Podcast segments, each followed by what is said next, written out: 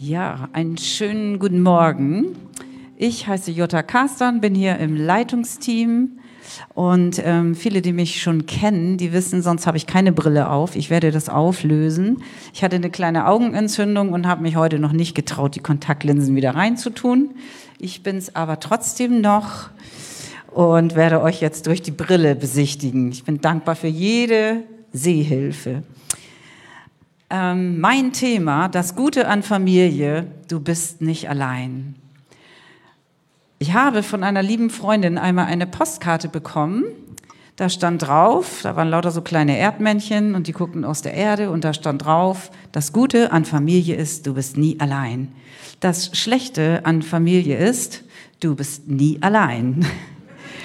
Und genau um diesen Zwiespalt oder um diese Spannung, die da drin ist, in Gemeinschaft, wird es heute Morgen gehen. Was denn nun? Ich bin überzeugt, dass jeder von euch, der in Familie aufgewachsen ist, und das wünsche ich eigentlich jedem, der kennt das. Der kennt diese Phasen, wo das mit der Familie richtig cool ist, wo sich jedes Kind wohlfühlt, wo alles toll ist. Und dann gibt es diese Phasen, wo an der Zimmertür steht, bitte klopfen, bitte nicht stören, betreten verboten. Ich, sehr laut, aber soll wohl so. Ähm, das kenne ich auch, habe ich auch in meiner Teenie-Phase an die Zimmertür geklebt. Da will man seine Zeit haben für sich alleine und das ist total sinnvoll und berechtigt. Ähm, ich möchte jetzt, dass dieses Wort Familie ein Synonym ist für gute Gemeinschaft.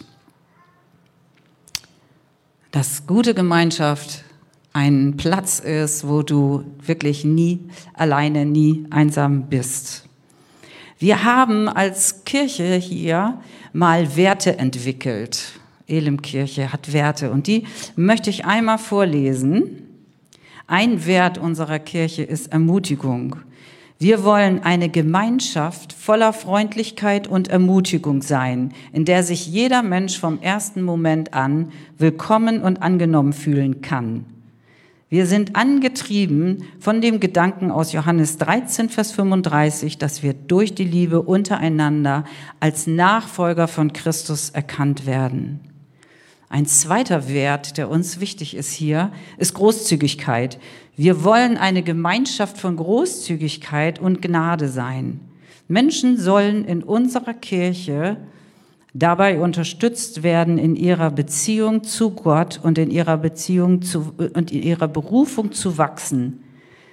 Lernende werden geschützt und Fehler dürfen gemacht werden. Wir glauben, dass die Förderung Einzelner die Kirche etwas kosten darf. Verbindlichkeit. Wir wollen eine Gemeinschaft voller Verbindlichkeit und Beständigkeit sein. In dem, was wir tun, wollen wir unser Bestes geben und in dem, was wir sagen, wollen wir verlässlich und wahrhaftig sein. Als Kirche sind wir eine dauerhaft auf den Missionsauftrag aus Matthäus 28, Vers 19 und 20 fokussierte Gemeinschaft.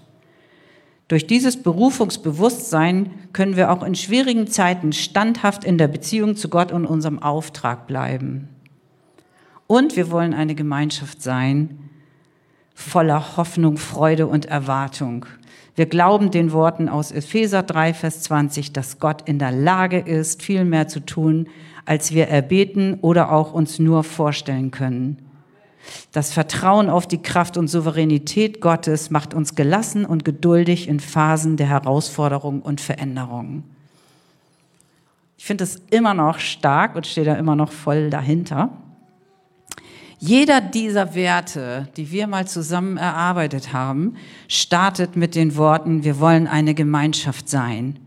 Wir wollen nicht nur irgendeine Gemeinschaft sein, sondern wir wollen eine Gemeinschaft sein voller Freundlichkeit, voller Ermutigung, voller Hoffnung, voller Liebe, voller Verlässlichkeit, voller Verbindlichkeit, voller Beständigkeit, voller Erwartung. Einfach eine tolle Gemeinschaft. Wir wollen eine Gemeinschaft sein.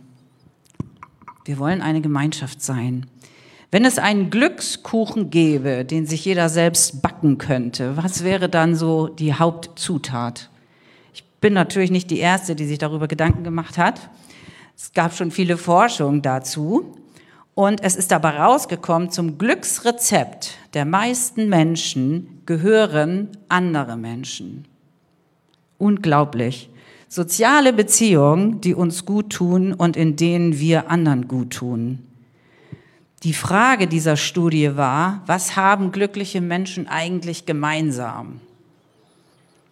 Und ähm, da kam raus, erstens, besonders zufriedene Menschen haben in der Regel einen guten Draht zu anderen. Zudem verbringen sie im Schnitt mehr Zeit mit Freunden und Familienangehörigen als weniger glückliche Personen. Wissenschaftler halten es für wahrscheinlich, dass sich beides gegenseitig bedingt. Ich auch. Auf der einen Seite machen uns soziale Beziehungen glücklich, auf der anderen Seite fällt es zufriedenen Menschen aber vermutlich schlicht leichter, Kontakte zu knüpfen. Zudem ist ein Zusammenhang mit der Gesundheit zu erkennen. So leben Personen, die gute Beziehungen zu ihren Mitmenschen pflegen, zum Beispiel nicht nur zufriedener, sondern auch noch länger. Also man hat ein zufriedeneres und längeres Leben. Man hat selber auch länger was von seiner eigenen Zufriedenheit. Das ist auch gut. Alle Mitglieder in diesem Club der Glücklichen, die ähm, hatten sehr gute Beziehungen in ihrem Umfeld. Und man hat herausgefunden, Gelegenheit macht Freunde. Gelegenheit macht Freunde. Manchen Menschen fällt es ja leicht, außerhalb der Familie Beziehungen zu knüpfen. Anderen fällt es richtig schwer. Und dann hat man sich gefragt, was beeinflusst es eigentlich? Was beeinflusst es, dass ähm, Beziehungen entstehen können? Und da gibt es natürlich auch wieder Studien und Forschungen. Und ähm, in einem Experiment haben Psychologen von der Universität Münster die Studierenden für ein Jahr immer zusammengesetzt. Die saßen dann immer an dem gleichen Platz. Das war Pflicht. Und sie haben festgestellt, die, die immer nebeneinander saßen, die haben wesentlich mehr Beziehungen entwickelt, als wenn sich die Studenten immer irgendwie überall an, woanders hinsetzen mussten. Das heißt, die Gelegenheit von Gemeinschaft, kontinuierlich, vielleicht sogar gezielt gelenkter Gemeinschaft, schafft eine Voraussetzung auch für Beziehung oder für Freundschaft. Ich weiß, es gibt auch Nachbarschaftsstreits und so, da ist man zu dicht zusammen. Aber es gibt viele Beispiele auch im Arbeitsleben, Arbeitskollegen, manchmal entwickelt sich richtig Beziehung, richtig Freundschaft. Das kennt man überall, die Mütter im Kindergarten, die Schulkameraden sind immer zusammen, jeden Tag sitzen sie da und das ist die Grundlage, das ist sozusagen ein Boden, ein Nährstoff, auf dem sich Beziehungen entwickeln können. Und man hat auch festgestellt, wer das Gefühl hat, irgendwo dazu zu gehören, sieht mehr Sinn in seinem Leben. Und die Psychologie hat herausgefunden, gute Erfahrungen mit Freunden helfen dabei, die eigenen Besonderheiten anzuerkennen. Und das trägt auch wieder zu Glück und Zufriedenheit bei. Das heißt, im Gemeinsamen verbringt man mehr Zeit mit einer, mit gemeinsamen Aktivitäten, teilt seine Geheimnisse, teilt seine Gedanken, teilt Hobbys miteinander, ist zusammen entdeckt man sich, entdeckt seine eigenen Eigenarten, kann damit besser umgehen, kann sich selber besser annehmen und das fördert das persönliche Glück. Nun sind wir hier ja nicht auf einem Glücksseminar tatsächlich, sondern wir sind hier in einem Gottesdienst, wo die Gedanken über das Leben, über die Beziehung zu Gott und Menschen absolut im Vordergrund stehen. Weshalb dann eigentlich diese Ausführung, die ich jetzt gemacht habe weil ich immer wieder entdecke, dass das gute, bewährte, ewig gültige Wort Gottes schon lange bevor die Wissenschaftler über Glück nachgedacht haben, schon Dinge fördert und fordert, die unser Glück fördern. Es gibt einen Bibelvers in 1. Johannes 4, Vers 16. Wir haben jedenfalls erkannt, dass Gott uns liebt und wir glauben an seine Liebe. Gott ist Liebe und wer in der Liebe lebt, der lebt in Gott und Gott in ihm. Gott ist Liebe. Und Liebe kann sich nur entfalten im Gegenüber, im, wenn da noch mehr sind. Was nützt dir deine ganze Liebe als einzelner Mensch auf einer einsamen Insel? Liebe braucht einen Ausfluss, Liebe braucht einen Kanal. Gott schafft mit der Idee der Gemeinschaft einen Raum, wo Liebe, Wertschätzung, Anerkennung, Aufmerksamkeit fließen können, wo das rauskommt. Gott selbst in Person ist Liebe. Und wenn diese Person in uns lebt, dann muss die Liebe irgendwie raus. Dann muss das irgendwie fließen. Wasser bricht sich immer seinen Weg. Und das ist ein ganz, ganz großer Punkt. Gott hat mit seiner Liebe ähm, uns ermutigt, Gemeinschaft zu haben. Und die Liebe Gottes breitet sich nur in Gemeinschaft aus. Die kann sich in Gemeinschaft vergrößern. Die braucht die Gemeinschaft, damit sie größer wird. Gottesdienste sind eine gute Gelegenheit, einander zu begegnen. Kleingruppen sind eine gute Gelegenheit, einander zu begegnen. Treffen unter der Woche mit Freunden sind eine gute Gelegenheit, einander zu begegnen. Hier kann man im Café dankbar, in der Cafeteria noch ein Käffchen treten, länger bleiben. Du kannst auf deinem Sitz sitzen bleiben nach dem Gottesdienst und gucken, was passiert, ob dich jemand anspricht, ob Kontakte möglich sind. Deswegen treffen wir uns unter anderem, deswegen treffen wir uns jeden Sonntag, deswegen treffen wir uns unter der Woche, weil diese Gemeinschaft so wichtig ist und es ein Ausdruck unserer Liebe auch zu Gott ist. Wir haben ja aber nur letzten Sonntag von Clemens gehört, dass wir im Grunde wie Pfeile in einem Köcher sind. Und diese kleinen Federn, hat er gesagt, so hinten an den Pfeilen, das ist so der Charakter. Und dann stecken wir so alle in so einem Köcher und dann, was verhakt sich als erstes? Die Federn natürlich. Dann zubbelst du da so einen Pfeil raus und der hängt dann an dem anderen Pfeil. Ich kann mir das so richtig vorstellen. Und gerade in Gemeinschaft geraten ja unsere unterschiedlichen Charaktere, Sichtweisen, Gedanken, Lebensphilosophien richtig auch aneinander. Und das soll gut sein das soll toll sein, das soll uns glücklicher machen. Hä, wieso das?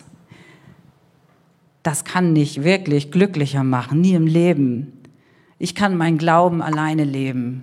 Dann habe ich diesen ganzen anderen Quatsch nicht drumrum. Dann habe ich dieses Ganze von Kirche, Gemeinde nicht. Ich kenne Leute, die das sagen. Ich kann auch alleine glauben. Und dann macht man vielleicht innerlich so ein Schild an die Tür Bitte erst klopfen, bitte nicht stören, betreten verboten, wie auch immer. Aber man beraubt sich der Möglichkeit, dass Liebe fließt, dass Liebe zu dir fließt. Jetzt vielleicht nicht Gottesdienst, aber wenn du dich rausziehst aus Gemeinschaft, beraubst du dich der Möglichkeit, dass Liebe fließt. Und wir sehnen uns nach Gemeinschaft, so nervig sie manchmal ist, so anstrengend sie manchmal ist. Wir sehnen uns nach Gemeinschaft. Und ähm, ich glaube, das kann jeder zugeben. Die Bibel vergleicht unser Leben oft mit einem Wandern oder Wandeln. Ich sage da mal Wandern zu. Wir wandeln im Licht, wir wandern im Licht, wir gehen in Wahrheit, wir gehen in Gehorsam, wir gehen, wir bewegen uns. Und es ist nie gedacht, dass du alleine durchs Leben gehst. Du kannst selbstverständlich, ähm, wenn du alleine gehst, kannst du in deinem Tempo gehen. Du kannst deinen Weg gehen, du kannst die Richtung entscheiden, du kannst entscheiden, was du mitnimmst. Du musst nicht diskutieren, du musst nicht warten, du musst nicht immer hinterher hetzen. Es ist entspannt. Es ist entspannt. Du kannst alleine die Alpen zu Fuß überqueren. Das kannst du tun. Aber gemeinsam, gemeinsam ist sicher. Gemeinsam unterstützt dich. Es gibt ein Sprichwort, wenn du alleine rennst, rennst du schnell. Wenn du zusammen rennst, rennst du lange. Und ähm, ich glaube, das stimmt. Gemeinschaft entschleunigt. Also wenn Eltern kleine Kinder kriegen, das ganze Leben bremst komplett aus und irgendwie bestimmt jetzt dieser kleine neue Bürger das Tempo so ein bisschen. Und ähm, in Familien dauert manches länger, weil Entscheidungsprozesse getroffen werden, die, wenn du als Single lebst, zack, du stehst du nachts um zwölf auf, streichst dein Wohnzimmer lila und gut ist. Kannst du nicht mehr machen als Familie oder wie auch immer. Du kannst komplett eigenverantwortlich leben. Aber du rennst länger, wenn du gemeinsam rennst. Gemeinschaft ist auch Gottes Antwort auf Niederlagen. Wer passt auf dich auf? Auf wen passt du auf? Du brauchst Menschen, die dich verteidigen, die für dich einstehen, die hinter dir stehen, die dich unterstützen, die dir helfen, auf Kurs zu bleiben, die dich auch ein bisschen reflektieren. Du brauchst Menschen, die dich auch mal hinterfragen oder die dich stärken in dem, was du tust. Warum? Weil wir Schwerpunkte haben und weil wir Schwachpunkte haben und weil wir manchmal Dinge übersehen. Wenn du irgendwo im Team mitarbeitest und das Team funktioniert gut, dann merkst du, oh, gut, dass der das übernimmt, gut, dass die das macht. Wir müssen als Team diese Aufgabe bewältigen. Ich kann es nicht, wie gut, dass dem das Freude macht. Wir brauchen uns gegenseitig und die Bibel sagt in Philippa 2, Vers 4, denkt nicht nur an euer eigenes Wohl, sondern auch an das des anderen. Eure Einstellung soll der von Jesus Christus gleichen. Das heißt, unser Fokus ist auch immer wieder auf den anderen gerichtet. Wie geht's dem? Passiert auch nur in Gemeinschaft. Passiert nicht, wenn du alleine bist. Wenn du dich rausziehst aus Gemeinschaft zum Beispiel, da kann das, kann das irgendwie nicht so passieren, weil keiner drauf gucken kann. Das größte Geschenk, was wir als Liebe, in Liebe machen können oder was Liebe machen kann, ist, glaube ich, Aufmerksamkeit schenken. Das, worauf wir unsere Aufmerksamkeit richten, das entwickelt sich. Wenn du plötzlich merkst, Mensch, Ganz einfaches Beispiel, ich habe mich noch gar nicht um den Garten gekümmert. Und dir wird plötzlich bewusst, wie verödelt der eigentlich aussieht. Und dann beschäftigst du dich damit. Du richtest deine Aufmerksamkeit darauf und im Idealfall fängst du an und veränderst was. Und dann kann es wachsen. Du nimmst wahr, dass du bestimmte Bereiche in deinem Leben dich noch gar nicht, gar keine Aufmerksamkeit geschenkt hast. Die können nicht richtig gut wachsen. Wenn du deinen Kindern Aufmerksamkeit schenkst, können die sich entwickeln. Wenn du deinem Partner Aufmerksamkeit schenkst, können die sich entwickeln. Wenn du Menschen hier in der Gemeinde triffst, wo du sagst, die habe ich überhaupt, ich, ich suche mir heute mal vier Leute raus, mit denen ich noch nie gesprochen habe Schenk ihnen Aufmerksamkeit und guck, was passiert. Guck, was passiert. Dann entsteht Gemeinschaft, das bindet zusammen. Warte nicht darauf, dass etwas geschieht, sondern schaffe Gelegenheiten. Dann entsteht Gemeinschaft. Ich möchte eine Frage an dich stellen, die du einfach so für dich mitnehmen kannst. Kannst du erkennen oder kannst du auch zugeben, dass du in Gemeinschaft besser geschützt bist vor Niederlagen als alleine. Vielleicht gibt es Beispiele in deinem Leben.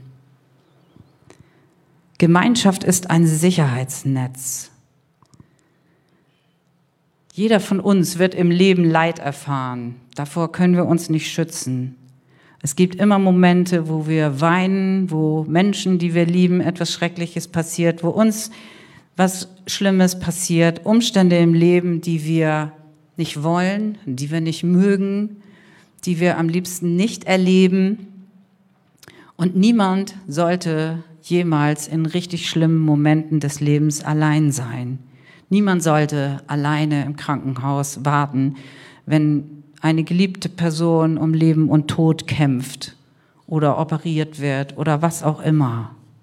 Uns wird Leid widerfahren und wir werden durch Situationen gehen, die uns vielleicht auch richtig überfordern.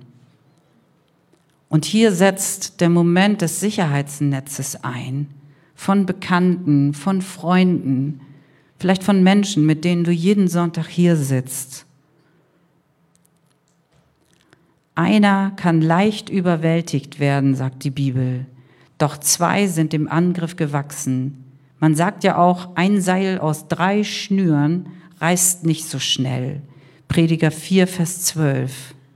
Was ist Gottes Sicherheitsnetz? Ich glaube, es sind Gruppe von Gläubigen, die zusammenstehen, wenn einer leidet. Das müssen nicht 100 sein. Fühl dich nicht doof, wenn du nicht 50 Freunde hier hast. Aber wenn du zwei, drei Personen hast, wo du weißt, die kann ich anrufen, wenn du Hilfe brauchst, dann ist das gut. Und dann tust du das auch. Gelegenheit macht Freunde. Denk daran. Begib dich in Gemeinschaft und am besten regelmäßig. Begib dich regelmäßig in Gemeinschaft und lass zu, dass Menschen dich kennenlernen. Das ist ja auch der Punkt. Wir wollen uns ja gegenseitig kennenlernen. Lass zu, dass Menschen dich kennenlernen. Du bist nicht dazu gemacht, dein Leben alleine zu leben. Vielleicht bist du kein Smalltalker. Vielleicht fällt dir das nicht leicht, Menschen anzusprechen. Aber lass zu, dass Menschen dich ansprechen. Setz dich hin und lächel und zeig dich irgendwie offen das macht es Menschen manchmal leichter, auch einen selber anzusprechen. Sei offen für Beziehungen, sei offen für Kontakte mit echtem Interesse. Ich möchte eine Frage stellen. Wo gibst du Menschen die Möglichkeit, dich kennenzulernen? Wo gibst du Menschen die Möglichkeit, an deinem Leben teilzuhaben? Und Gemeinschaft lebt, wir haben es auch in unseren Werten gesehen, von Großzügigkeit. Ich möchte Apostelgeschichte 4, Vers 32 lesen. Die ganze Menge der Gläubigen war ein Herz und eine Seele. Niemand betrachtete etwas von seinem Besitz als privates Eigentum. Also da haben wir in einem Satz die Kombination zwischen gar nichts gehört mehr mir und dir und ein Herz und eine Seele. Es gibt eine Wechselwirkung zwischen Großzügigkeit und Herzensnähe. Sie waren ein Herz und eine Seele und deshalb war die Grenze zwischen mein und dein aufgelöst. Oder die Grenze zwischen mein und dein war aufgelöst und deshalb konnten sie ein Herz und eine Seele werden. Wie auch immer, da gibt es eine Bedingung. Manchmal ist es gut, den anderen auch anzusprechen und auf den anderen zuzugehen. Definitiv ist es so, wenn wir großzügig miteinander umgehen, mit den Fehlern des anderen, rücken wir näher zusammen und es entsteht Gemeinschaft. Großzügigkeit beziehe ich hier eben nicht nur auf Materielles, sondern einfach auf den Umgang mit unseren Schwächen und Herausforderungen, mit unseren Ansichten und Positionen. Wir können doch als Kinder Gottes großzügig sein im Vertrauen darauf, dass Gott über allem wacht. Man kann auch großzügig untereinander Materialien verleihen. Das ist auch manchmal ein guter, eine gute Möglichkeit, miteinander in Kontakt zu kommen. Und so gibt es viele Möglichkeiten, immer wieder diesen Fokus zu haben und zu sagen, hey, der andere interessiert mich. Ich darf ein Beispiel erzählen von meinem Mann. Wir hatten einen Ketchup geschenkt bekommen, der kam direkt aus Italien. Schmeckte sehr gut, sehr tomatig, sehr lecker. Und alles, was da hinten drauf stand, war in Italienisch. Unser Nachbar im Haus drüben ist Italiener. Das wussten wir, weil der öfter nach Italien fährt. Also mein Mann mit diesem leeren Ketchupglas hin, Ding Dong, geklingelt. Können Sie mir das mal übersetzen, bitte? Wieso gucken Sie nicht bei Google? Ja, wenn ich bei Google gucke, dann lernen wir uns ja nicht kennen. Ich wohne da drüben und Sie fahren doch immer nach Italien. Ende vom Lied war nach drei Cappuccinos und vier Espressos oder so und zweieinhalb Stunden Zeit kam er wieder rüber und sie hatten eine super Zeit. Manchmal sind es diese kleinen Möglichkeiten, dem anderen eine Chance zu geben, dass man sich kennenlernt. Dass man sich kennenlernt. Kannst du auch selber machen. Kannst, wir können, vieles können wir selber machen. Aber manchmal ist es gut zu signalisieren, ich bin an Gemeinschaft mit dir interessiert. Großzügigkeit im Herzen, im Umgang miteinander baut Beziehung. Eine kleine Frage für dich zum Mitnehmen. Wo ist dein Bereich, wo du deine Großzügigkeit noch ausbauen kannst? Wo ist mein Bereich, wo ich noch großzügiger werden kann? Gemeinschaft lebt von Ehrlichkeit und Aufrichtigkeit. Klar wissen wir, nobody is perfect. Und ähm, wir können tatsächlich den großen Auftrag Jesu überhaupt nicht alleine ausfüllen. Geht hin in alle Welt und verkündigt das Evangelium. Das ist ein Mordsauftrag, wenn du das alleine machen sollst. Wir können es nicht alleine. Und wir sind ausgestattet mit unseren Grenzen, jeder von uns, jeder persönlich. Und um die Mängel in meinem Leben zu verändern, brauche ich Menschen, die mir die Wahrheit sagen. Will ich die Wahrheit immer hören? Vielleicht will ich sie hören, ja, aber es tut auch weh und manchmal nervt es auch. Nervt richtig. Und es gibt Dinge, die unangenehm sind und über die wir selber nicht reden wollen. Und meistens auch Dinge, die wir irgendwo in uns verstecken und über die wir schweigen und die hoffen, dass sie nie rauskommen. Aber wir kennen sie und das sind diese nervigen kleinen Sachen, die uns beschäftigen. Und die können wir nur bearbeiten, indem wir eine Person haben, mit der wir drüber reden und im Idealfall das wirklich auch gemeinsam vor Gott bringen. In 1. Johannes 1, Vers 7 heißt es, wenn wir aber im Licht leben, so wie Gott im Licht ist, sind wir miteinander verbunden und das Blut seines Sohnes Jesu Christi macht uns von jeder Sünde rein. Da gibt es eine Zusammen, ja, einen Zusammenhang zwischen dem Leben in ehrlicher Gemeinschaft und letztendlich Sündenvergebung. Gemeinschaft, gute Gemeinschaft hat eine heilende Wirkung.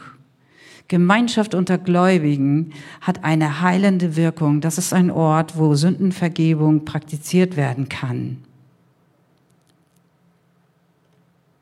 Es gibt manchmal so Momente, wo wir merken, dass wir in Gesprächen, das können Zweiergespräche sein, das kann eine Gebetsstunde sein, das kann ein Gottesdienst sein, wo wir merken, dass etwas gelöst wird, wo ich was ausspreche, und der andere spricht mir Vergebung zu und ich merke, diese Beziehung ist geheilt.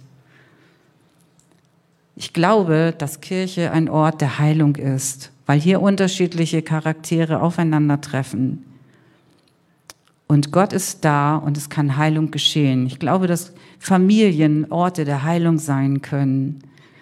Man verletzt sich gegenseitig, aber man vergibt sich gegenseitig. Das ist ein ganz, ganz großes Geschenk. Wir wandeln im Licht, das heißt, wir wandeln in Wahrheit. Wahrheit hat einen großen Wert. Wir trauen uns, Wahrheit zu sagen und wir trauen uns, der Wahrheit zuzuhören. Und nicht das abzutun mit, boah, der hatte wieder schlechte Laune, oh, ist er mies drauf. Vielleicht hat er die Wahrheit gesagt. Egal wie er drauf war. Das ist manchmal nicht leicht zu unterscheiden. Ich möchte eine Frage an dich stellen. Hast du schon erlebt, wie Ehrlichkeit die Gemeinschaft gestärkt hat? Erinner dich an diese Momente, wo du das gemerkt hast in Beziehung, dass Ehrlichkeit und Offenheit vielleicht erst wehtat, aber dann war es eine Wohltat. Ich möchte jetzt meine Gedanken noch einmal zusammenfassen. Es ist wissenschaftlich bestätigt, gute Gemeinschaft fördert das Glücklichsein, die Gesundheit und die Zufriedenheit. Und göttlich ist bestätigt, Liebe wird nur in Gemeinschaft Wirklichkeit. Liebe entwickelt ihre Wirkung nur in Gemeinschaft. Gemeinschaft ist Gottes Antwort auf Niederlagen. Wir müssen nicht alles alleine durchkämpfen und wir können das auch nicht. Gemeinschaft ist ein Sicherheitsnetz. Gemeinschaft fördert meine Großzügigkeit und Großzügigkeit fördert die Gemeinschaft. Und ehrliche Gemeinschaft formt meinen Charakter und vieles, vieles mehr. Also, mein Fazit ist, besser gemeinsam als alleine. Vater im Himmel, ich möchte dir danken für deine Gedanken. Ich möchte dir danken für die Möglichkeit der Gemeinschaft, die wir haben und dass du uns zur Gemeinschaft berufen hast. Und ich bitte dich, Jesus Christus, dass du uns stärkst in der Gemeinschaft, dass wir zusammenwachsen, dass unsere Aufmerksamkeit auf den Nächsten gerichtet ist, Jesus, und dass wir uns öffnen für unser Gegenüber. Ich danke dir, dass du einen ganz, ganz großen Segen auf Gemeinschaft gelegt hast und ich danke dir, dass deine Idee war, dass wir uns als Christen zusammentun und nicht alleine durch die Welt tingeln. Amen.